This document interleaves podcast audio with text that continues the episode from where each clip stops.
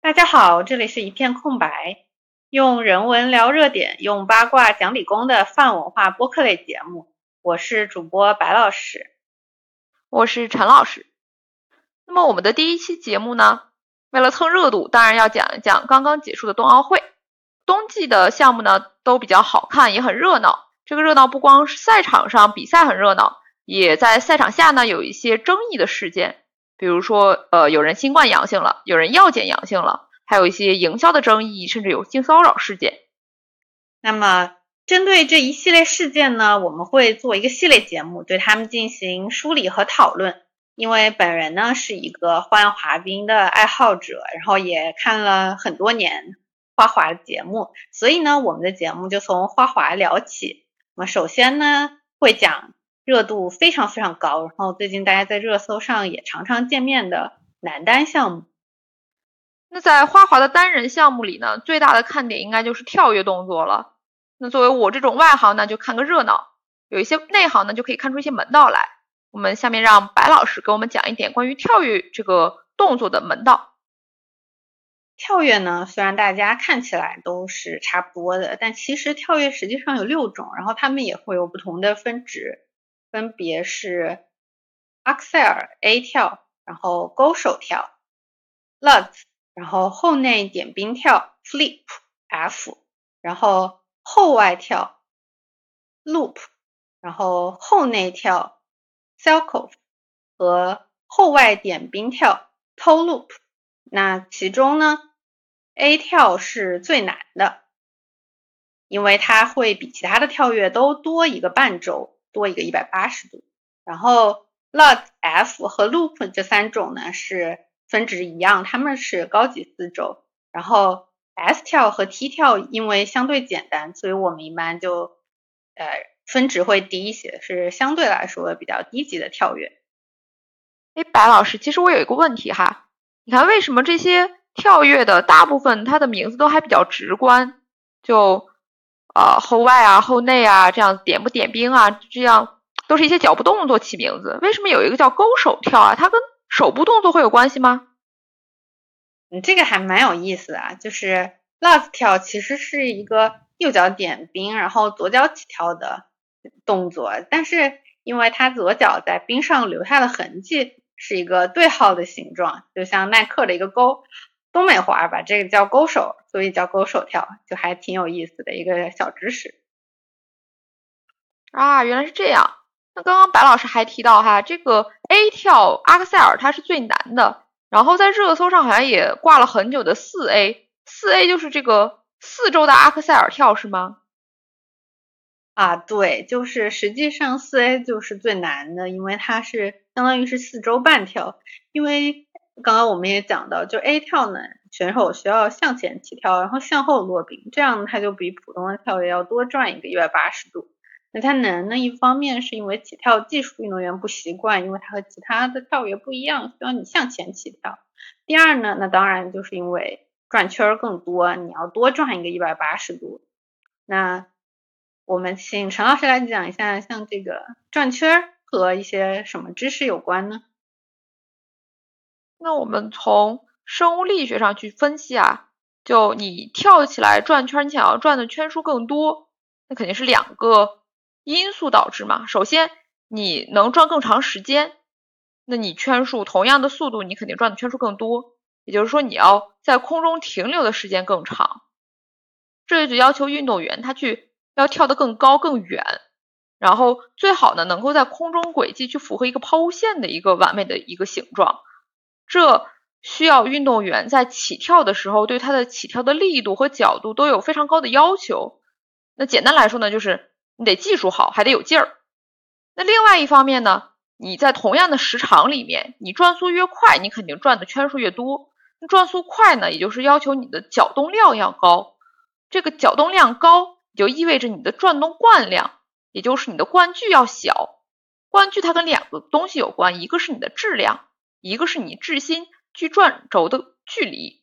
那也就是说呢，运动员如果他体重很轻，质量很轻，那他可能会转动惯量小，转得更快。那另一方面呢，如果他技术很好，能够很好的让他的质心靠近转轴，他也可以有一个很低的转动惯量，提高它的角动量。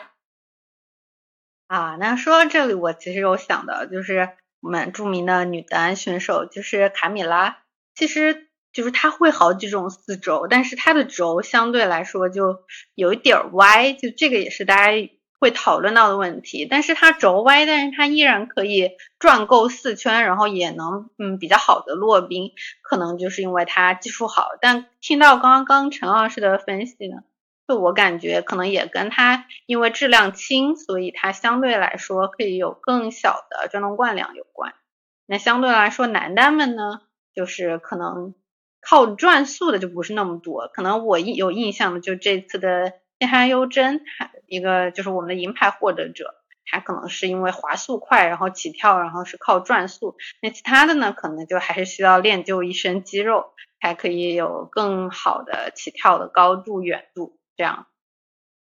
那实际上跳跃的难度在花滑的历史上来说，其实越来越大的。然后，尤其是直观的一个表现，就是它的四周跳，其实是越来越出现变多的。那么，从最早我有印象的话是普鲁申科，然后到羽生结弦这个大家非常熟悉的，然后一直到最新的这个冠军陈薇来说，那一直这个四周跳是越跳越多，越跳越难。那白老师来对这个这三位选手来。进行一个简单的介绍吧。好的，嗯，其实，其实，在普鲁申科的那个时候呢，就是首先他确实非常非常的有名，因为他艺术表现力，然后技术各方面都非常的厉害，然后他也是一个非常有，就是很有话题性的人物，所以他是就是确实是画画一代名将。那其实它是能跳四周的，因为我们刚刚其实有讲到，就是最简单的一种四周跳就是四体踢跳，就是要用左脚，然后呃要用右脚，然后再点冰的一种跳跃。那其实普在大概九九年的时候，就其实现在有二十年了，他其实在呃九九年、二零年那个年代的话，他就已经会跳四踢了，然后他可以用四踢接三踢这样的连跳，甚至还能接三种跳跃的连跳。而实际上，一直到二零一零年以前，就是两种简单四周，就是四 T 和四 S 这两种跳的都不多。然后，实际上呢，普的却是能够基本上它的四 T 和四 S 成功率是非常高的。那这里可能不知道年纪大的观众可能还会有一些印象，不知道陈老师有没有印象？就是温哥华，就是离现在大概十二年，一零年的时候的一届冬奥会的奖牌争议。不知道陈老师还有印象？这个我可能不是很了解。就是就是普鲁申科那个时候，其实他是实际上是已经退役了，然后他又复出。因为当然他因为普鲁申科性格他就是这样子的。他说就是我之所以复出，是因为我不满意我同辈其他人的跳，所以我要就不然后也不满意俄罗斯其他人的成绩，所以我要复出来跳。那然后在这里呢，就他就很有意思的一个人。然后但是他在温哥华冬奥会的时候呢，他跳了四周。然后有一些小小的失误，所以，但是在这个时候之后呢，出场的就是美国的冠军，就是艾文，他跳了八个非常完美的三周跳，一套很连贯的节目，最终他的打分是些微的超过了普鲁申科。其实我们在前面规则介绍应该也有提到，就是因为这个花滑这个分数打分项目非常细，然后那个。分数主观性也比较大，而且规则也是在不断进步的。实际上，这个四周跳啊，它的分值都已经就是前前后后乱七八糟调整了很多，然后包括它完成分、加分、减分的那个区间也调了很多。那么，反正在一零年这个时候呢，普鲁申科的分数就就是没有超过只跳三周跳的人的，嗯，他。对此有非常非常大的不满，并且公开指责了这个就是冰协，然后包括指责了俄国，就是说他们没有为自己的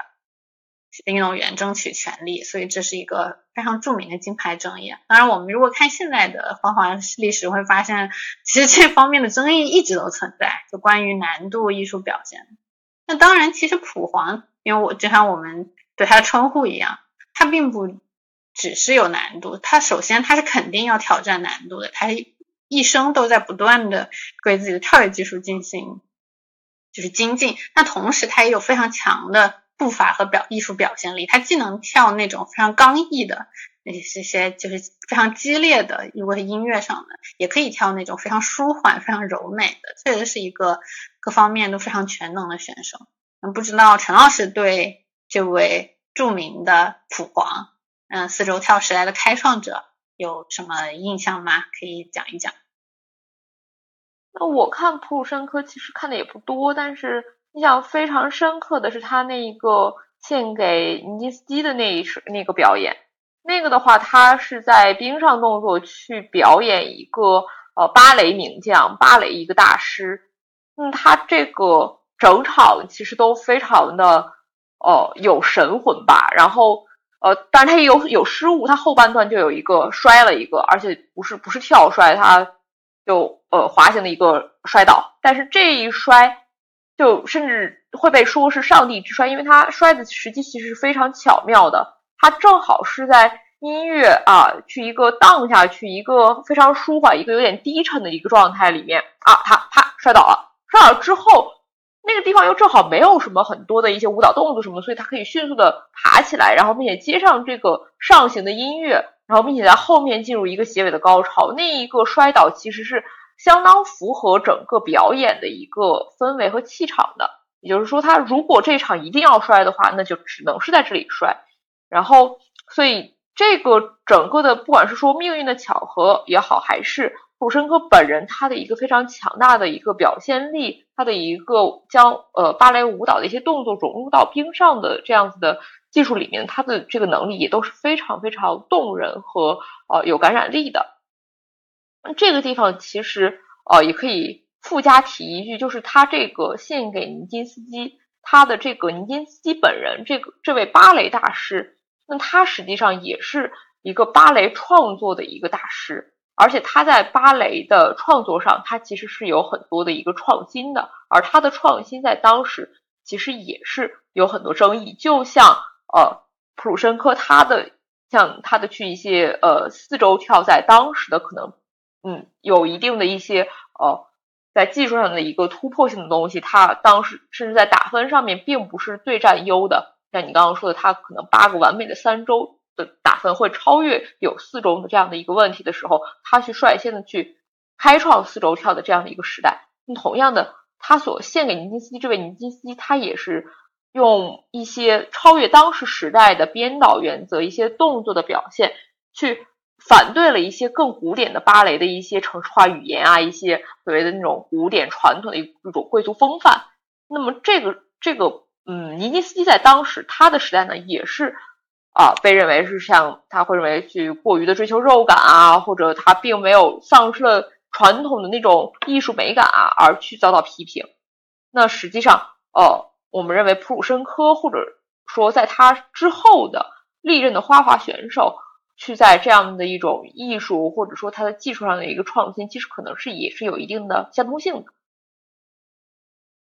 啊，那实际上。就是温哥华冬奥会之后呢，就进入了索契的冬奥周期。那么就是一零年到一四年，实际上就像我刚说的，这是一个三四周比较混乱的时代。那大家可能有的人可以跳三 A，三 A 因为相当于就是三周半，实际上它很难。然后大家也开始挑战四周。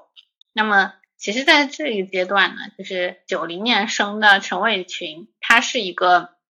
加拿大的华裔。那他实际上因为他有非常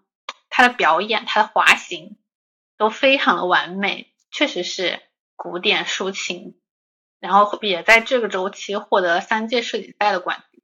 他也有因为在就是后起之秀，其实就是我们所熟悉的羽生结弦的这种技术上难度的压迫之下，他也有在挑战四周。但是对陈来说的话，他虽然有非常完美的滑行技术，然后和非常强的艺术表现。也非常优雅的冰上动作，但是呢，他可能就是他的 A 跳就是他的一生之敌，他的即使是二 A 都会出现失误，所以在索契周期呢，尽管羽生结弦可能他摔了两个 S 跳，就是他的四 S 和三 S 都摔，那个时候他还非常非常小。就像我刚刚说，其实陈伟霆已经拿过三届世锦赛冠军了，但是在索契呢这个关键一战，因为就是陈实际上也出现了非常多的失误。那么尽管羽生结弦摔了两个 S 跳，但因为他在后半段非常完美的完成了两个三 A，所以他最终分数还是比 A 跳即使是二 A 都失误的陈伟霆要高。所以呢。羽生结弦就拿到了索契的这块金牌，可以看到这这个阶段其实大家都是在摸索之中，大家的跳跃技术都非常不稳定，所以在所冬奥会这么非常重要的比赛里，即使是三届世锦赛的名将也会出现失误。那实际上进入平昌周期以后呢，哎，就都开始练习四周了，四周技术包括规则各方面也都稳定了下来。在这里呢，我就很想提到我们国家的天天金博洋。金博洋实际上是第一个完成刚刚提到最难的四周跳勾手四周的人。然后他的整个平昌周期呢，基本上保持了前五的成绩，然后也拿到过前三名的奖牌。这个时候，其实大家都已经有了多种四周储备。那么在这里呢，我们这一期男主角陈伟同学就要出现了。他升组以后呢。因为有五种四周储备，所以其实是平昌周期，至少是在美国那边对他寄予非常大的期望，是夺冠的大热门。但是平昌周期呢，在最终的尽管成为他在一七年就已经获得了全美的冠军，但是在一八年的平昌冬奥会最主要的比赛里，他的。短节目因为还想上难度，就是我刚刚提到的两种高难度的跳跃，就 Love 和 F 这两种跳，他都失误了。可能也是美国给就是宣传，当时确实是扑面而来的，在美国本土的宣传，因为他认为他的难度上会高于羽生结弦，所以只要他不失误的话，他就会赢。但实际上呢，他当时短节目就是失误的一塌糊涂，最终短节目是只拿到第十七名，是刚刚进入。自由滑这么一个成绩，可想而知当时所面对的压力。在这次平昌周期呢，就陈威他其实是完成了六次四周跳的长节目。当时他的教练其实是不同意的，但是他表示，因为我也没有什么可以失去的，就是背水一战，就是一个技术分达到一百二十多分，因为完成了六种四周的跳跃。但因为当然这套节目呢，也是一套非常充满争议的节目，因为为了完成六个四周，他可能砍掉了中间的一些衔接什么的。但无论如何。当时这个四周克令了，他最后达到了，就是最后成绩第五名，很遗憾没有获得奖牌。这也是，这是陈伟同学在整个平昌周期，因为它已经出现了，你讲的。那么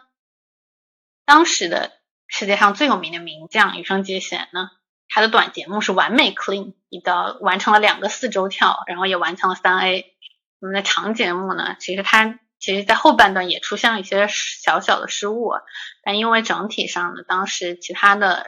人，包括他短节目的得分优势，他最终就是非常创造历史的，连续获得两届冬奥会的金牌。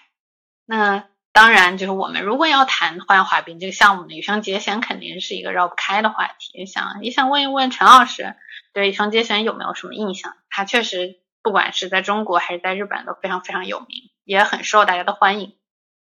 羽生结弦的话，其实真的是感觉得蛮早的时候就非常有名，那时候他还很小，所气的时候，所以索契的时候感觉大家都会将他真的是说天才的美少年，是真的是非常小的孩子，然后在索契然后滑，而且那个时候呃，我觉得一方面他本身技术当然还是很。很优秀的部分，然后另外一部分也因为我觉得一定程度上，因为他年纪真的很小，然后所以那时候哪怕他呃摔两个，然后实际上那种表现其实还是相当可爱的。然后所以来说，就整体的不管是在日本也好，还是在中国来说，观众缘真的是非常的好。然后到了后面平昌周期，然后那个时候他年纪大一点之后。呃，整体来说，粉丝量还是没有下下滑，然后反而是是越来越涨，然后就整体是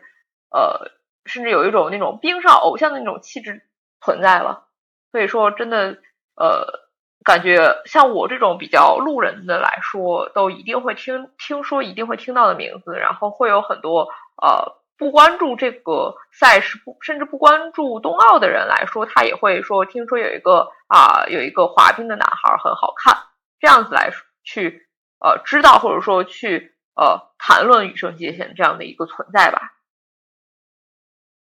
实际上。羽生结弦因为经常使用一些就是日本传统文化，包括阴阳师啊之类的配乐，就因为也因为也带一个宣传是日本文化这方面的意味，然后再加上他的两届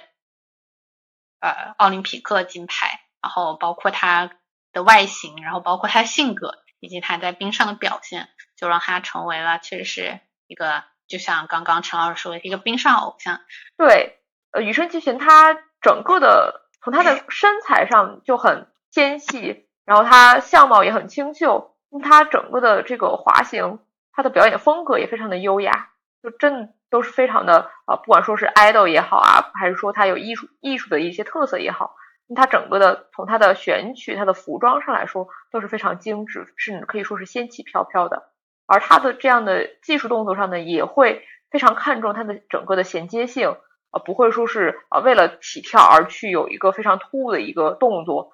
它的整体来说的表演都还是相当的行云流水的。在尤其是平昌周期里面，它可以说是艺术和它的技术能够达到一个非常好的平衡。那虽然在平昌的这个长节目上面会有一些呃遗憾吧，有一点失误，但是在整个周期上，它的技术动作都是非常稳定的，而且也多次刷新了它的一个分数记录。那。整体来说，赛场上羽生结弦是某种程度可以说是非常符合呃很多观众对花滑呃的一个呃基本的一个刻板或者说一个想象。而在赛场下面，他也会有一些非常反差的一些呃表现啊，一些花絮，那来通过的这样的一些呃某种程度上一些萌或者可爱的一些行为来去刷一些观众的好感。嗯，接下来可能就要讲到金章周期了，就是我们的前面的这四年，就是在北京冬奥会开始前面的这四年，从平昌冬奥会之后，因为我们刚有提到，在平昌的冬奥会的时候，陈薇其实是经历一个非常重大的失误，短节目一直已经直接掉到了第十七名。那经过这个之后呢，很快他在。呃，三月份的世锦赛就调整好了自己的状态，可能也恢复了一定的情绪，然后从此以后呢，就开始了陈薇同学的一个全盛时期。实际上呢，在北京冬奥会的这个周准备周期里面呢，陈薇是在这四年里面参加的所有大赛，全部都是大比分获胜。那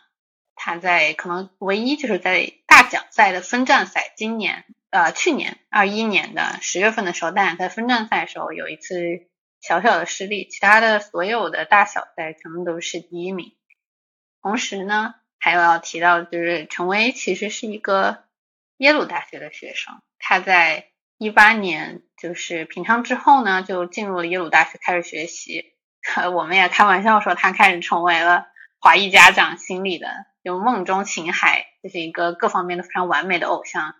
和所有华裔小孩痛苦的来源。那可能后面呢，就是要简单介绍一下，就陈薇在这个金章周期它技术上的一些特点。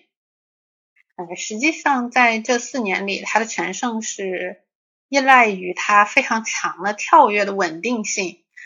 的基础之上的。那么，就是以我们刚刚其实规则科普里有提到的，如果完成度是以就是它的 GOE 为正，就是会有加分。来比的话，那么它的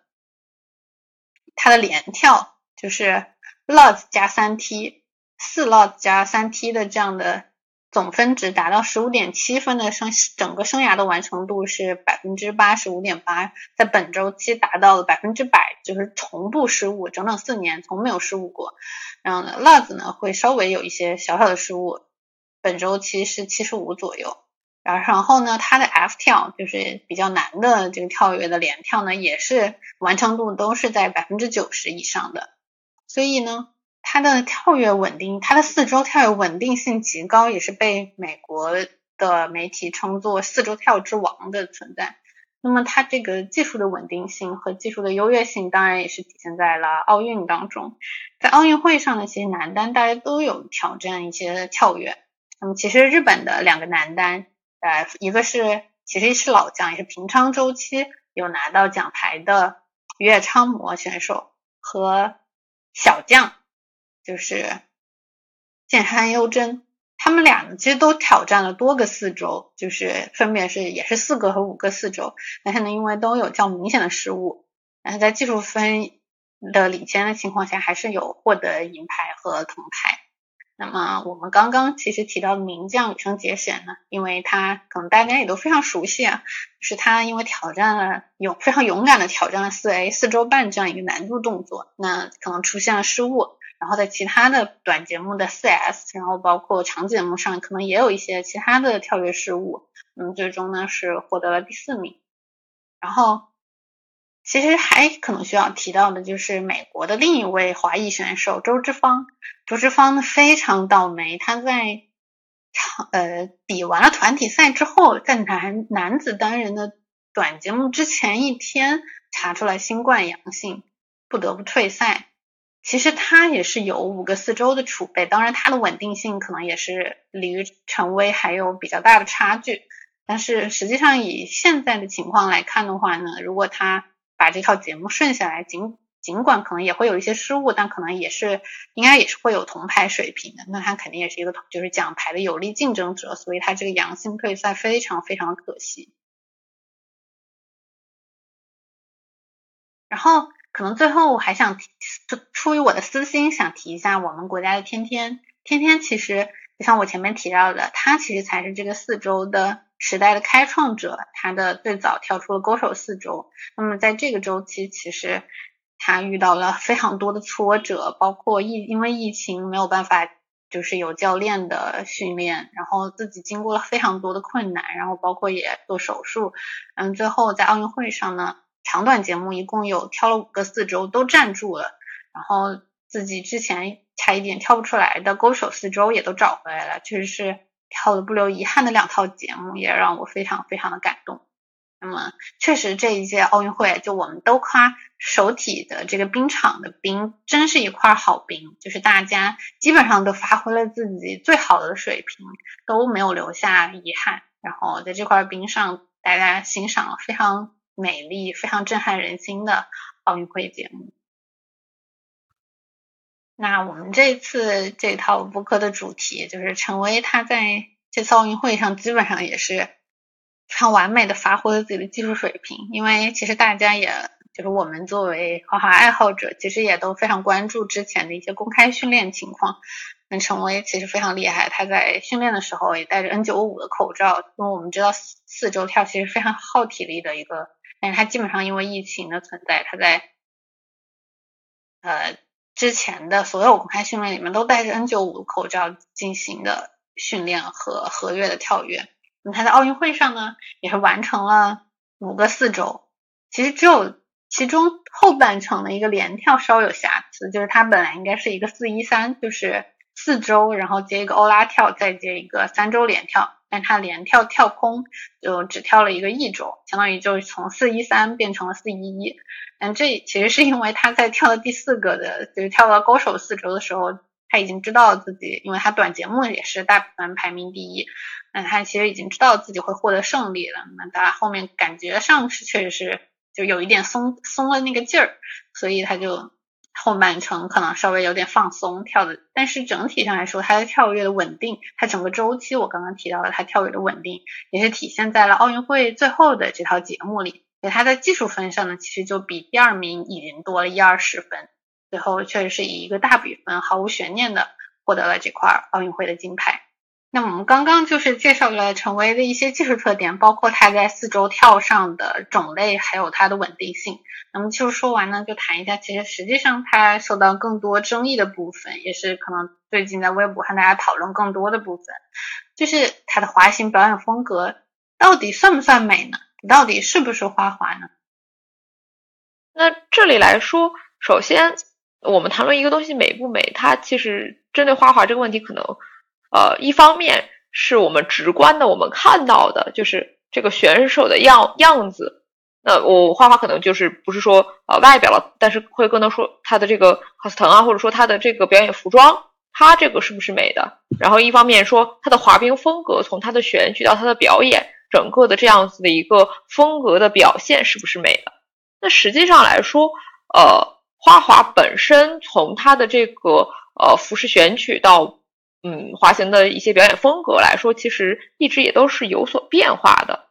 那传统来说呢，这个呃，我们从衣服上来说吧，就直观的来看，传统上的花滑的服装其实是以紧身的那种呃表演服为主，然后 cos 腾，然后它是一种很精致，然后可能会有很多的呃水钻啊、镶钻啊、镂空啊之类的这样的，是一个非常嗯精致优雅，或者说很很有表演性的一个衣服，然后有著名的一个。冰舞名宿，他也说，如果说你在表演的时候穿的非常随意，你是不尊重滑冰的。比如说，对衣服你是否精致，甚至说某种呃表演服有点礼服意义的这样的一个呃舞台舞台服装意义的东西，那是不是说一定是这个花滑表演的一部分？那对于陈伟本人来说，他其实刚升组的时候啊，穿的其实也是很精致的，也是 cos 腾那样子，然后。呃，包括他实际上在奥运的短节目的时候，那一身其实也是相当的，呃，它是一个紧身的一个一个一个仿西装式的一个设计，那也很难说那个不好看吧？对，但是实际上他被骂的，比如说说他不好看的那些呢，是他后期的，它变成了威旺他去设计的一些呃着装，对，他是实际上是在一八年以后，他把传统那种呃。呃，修身紧身的 cos 腾，然后换成了啊大牌设计师魏魏旺的一个设计的衣服。那它的这个设计变成了什么呢？变成了分体式，然后圆领，一个非常像是运动 T 恤衫的一个版型。这个版型来说的话，啊，魏旺自己说这个版型其实是啊有要求的，就是陈威他确实是呃想要一个可能说更宽松、更舒适。更利于他的技术动作表现表演的这个呃衣服，那么他可能从他作为花滑运动员来说，他是不是会把技术的考量放在呃演出他的这个审美效果之上？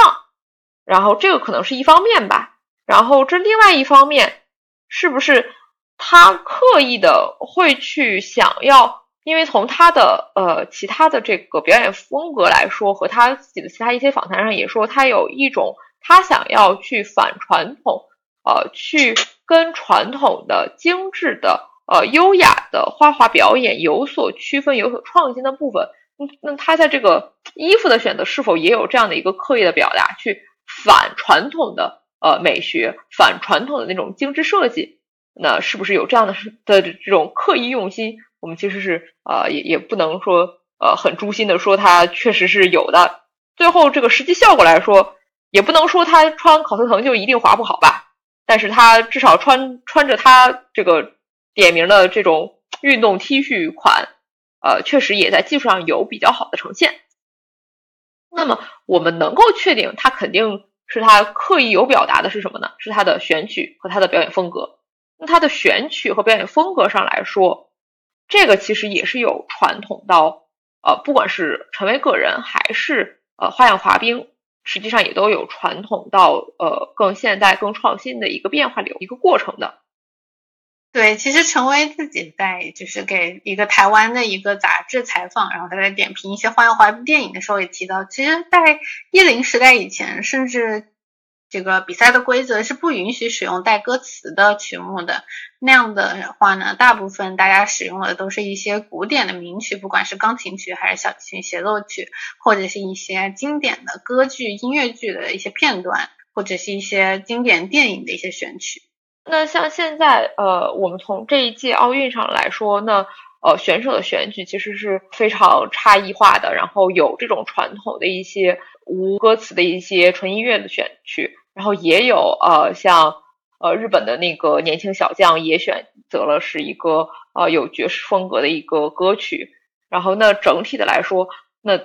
最近或者说随着现现在的这个进程来说，选手们的表演风格也都是更加的多样化的，更加的不管说是随意也好，还是说更亲民也罢，那整体来说都从呃最早的更传统啊，像芭蕾那样子的一些呃优雅的东西，然后像更近期的像流行摇滚的一些呃音乐元素会使用进去。那陈威自己呢，在刚升组的时候，他其实也是有一些。因为他其实也是有芭蕾底子的，所以他也是有一些正正宗的芭蕾范儿的一些呃表演，比如说他的海盗的那个短节目。然后那个时候在呃一七年全美的锦标赛的时候，他表他的表现就是一种非常柔软啊，非常有张力的一种呃肢体表现，是一种非常柔韧、非常呃我们说一些呃 classic 的这样的一些表嗯更花滑的一些表演。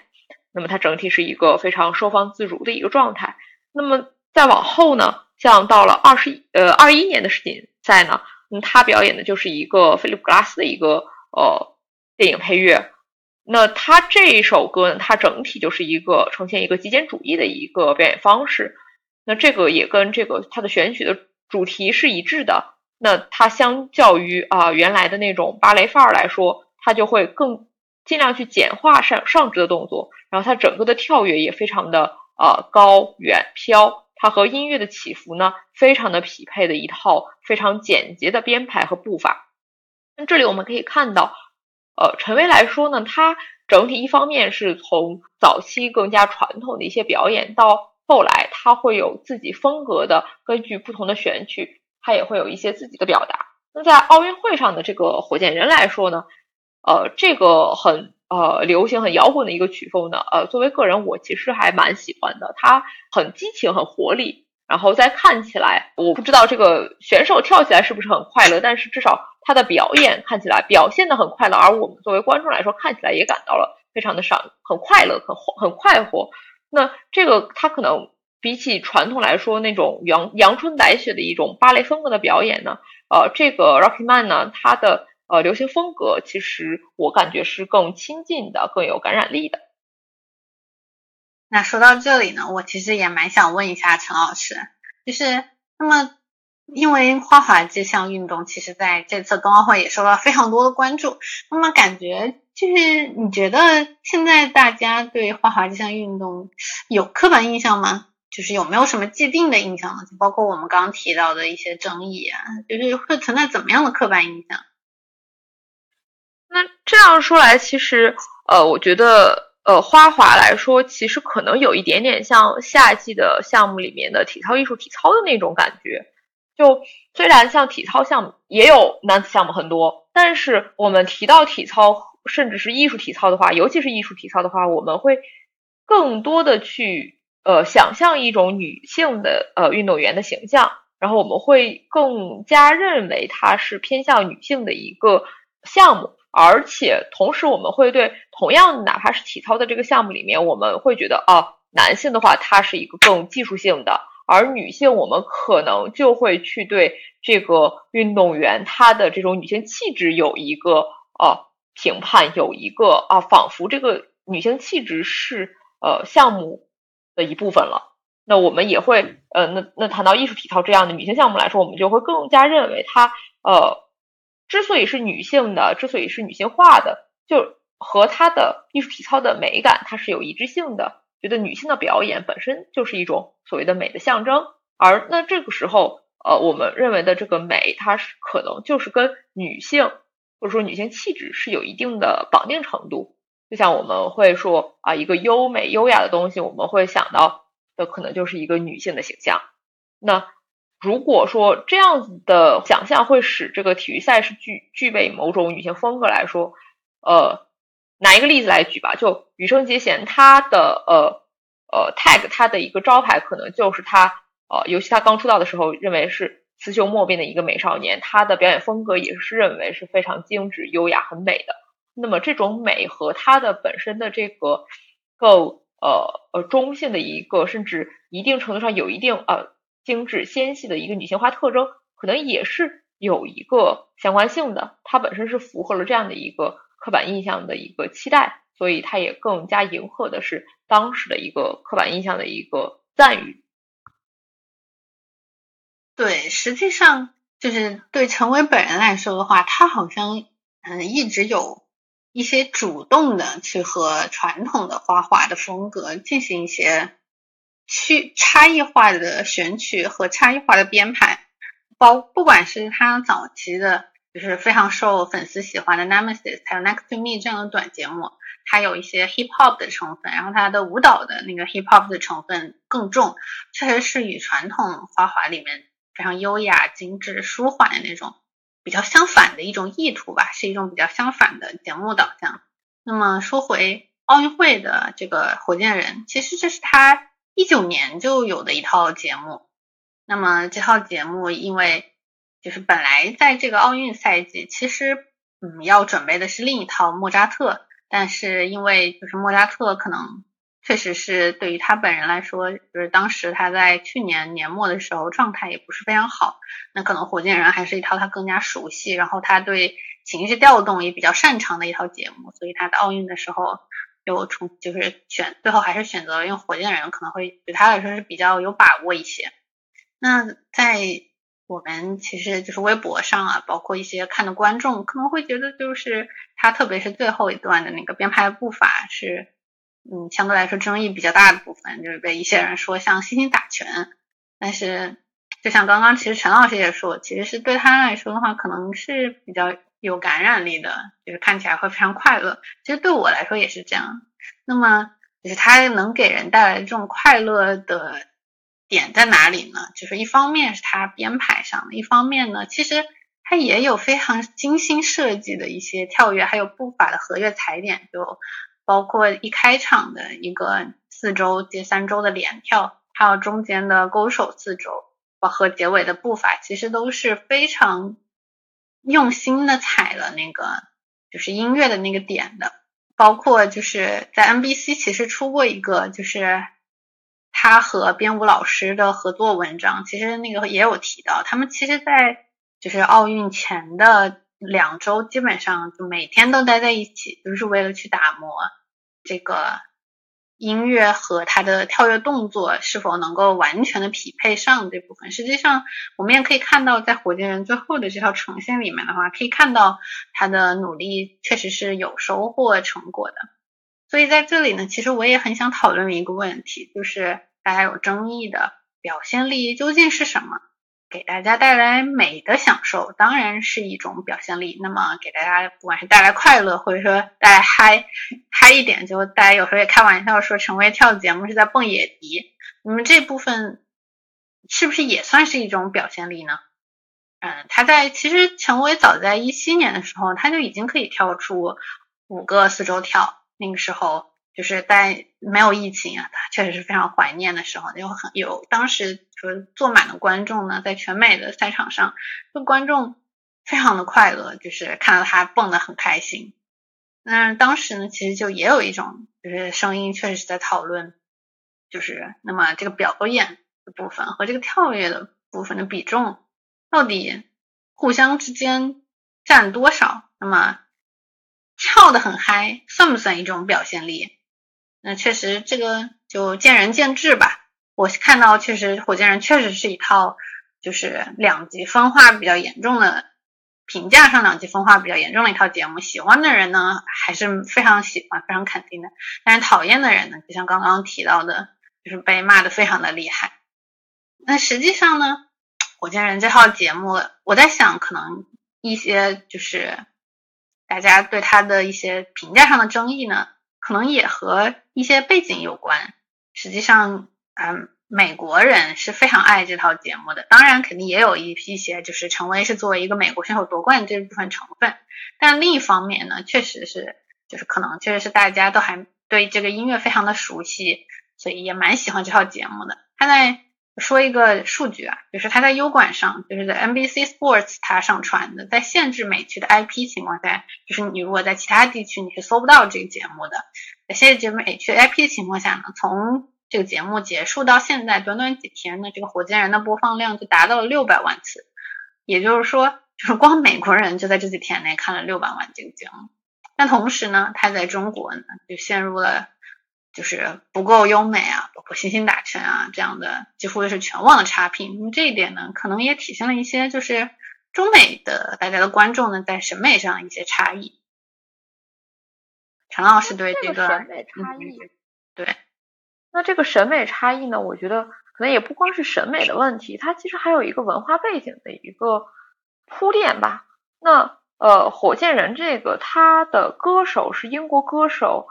艾尔顿·约翰 （Elton John），他呢，他在西方其实是非常非常有名的。他呃，而且是非常早。他一九七零年代，他有呃六张入选《滚石》杂志评出的史上最五伟大的五百张专辑，对他自己就占六张。然后他在呃非常早的时候啊，九四年的那个动画《狮子王》。Can you feel the love tonight？那首歌就是他唱的。那这样的一个非常有影响力的一个歌手、一个曲作者啊，一个演员和慈善家，那在西方的世界，他本身是一个非常受到喜爱的呃一个人的歌。那陈薇选了这个歌本身，这个歌曲，这个歌手本人的加成，他肯定是有在里面的。那。这样子的加成对中国的观众来说是是约等于零的，因为就像这个呃，Elton John 他在一九年的传记片，那其实在中国就他他应该是戛纳的吧，然后呃这样的其实在国外他肯定是有很大的一个关注度，而在中国这个显然就还是没有，那那这样子完全的没有关注度，没有了解。那对于这这首歌《火箭人》，他的这个摇滚有点嗨的这个风格，在在外网的话，那他是有一个呃回忆的，有一个童年或者一个青春加成。那中国呢，同样还是没有，那缺少了这样很多的加成在里面。那我觉得它并不仅仅是一个审美上的差异，而是说我们的文化背景是有一个很大的差别。呃，这个其实某种程度上也可以解释。啊，为什么在外网，尤其在美国，那么这这套节目非常受受到欢迎，而在中国，那么我们在缺乏这样子的文化加成、这样子的认同、这样的好感的时候，我们单纯的对一个我们不熟悉的一个歌曲下的一个呃反传统的一个表演来说，我们就会有很多的争议的声音。那提到一句题外话的话呢，这个呃火箭人这个歌的。呃，歌手呃 Alton John 的话呢，他本人其实是个同志，他是一个 gay。然后这个选曲来说，那他是否有一定这个 LGBT 的 LGBTQ 的这个用意，是不是有这个在里边？我们其实好像也比较模糊。因为为什么会提到这个呢？因为关于这个酷儿的这个问题，这个同性恋的这个问题，陈薇。他其实是有一个争议点的，就是他有一个发言，有过一个发言被认为是恐同，然后这个恐同的争议呢，啊对，然后他出来说话之后遭到了很多的批评，这个最后是他自己道歉，然后作为结束的。而在这个事件之后，他在奥运上选择了一个同志歌手，一个著名的这个同志慈善家，一个 icon 的一个歌。著名歌曲作为他的选曲，哎，是不是也有一点啊啊“醉翁之意不在酒”这样的意外的呃表达在里面？其实是呃也是非常有趣的一个点了。对，就陈薇确实是就是在他在这个酷儿的这个发言上有一些争议，然后包括还有一些其他关于他华裔身份的认同这方面也是一些。可能在网上有非常多争论的就是一些问题。那么这一期呢，其实我们主要讲的就是他在赛场内的争议，就包括他的跳跃技术，然后包括他的表现。那么可能我们在下一期呢，就会主要讲就是这些赛场外的问题，不管是他的华裔身份也好，也包括他在就是呃库尔这方面他自己态度也好，可能还有一些就是他和他的社交。呃，关系，然后包括他的一些成长背景，可能我们主要都会在下一期进行讨论。那么这一期呢，我们就到这里就结束了。那大家再见，再见。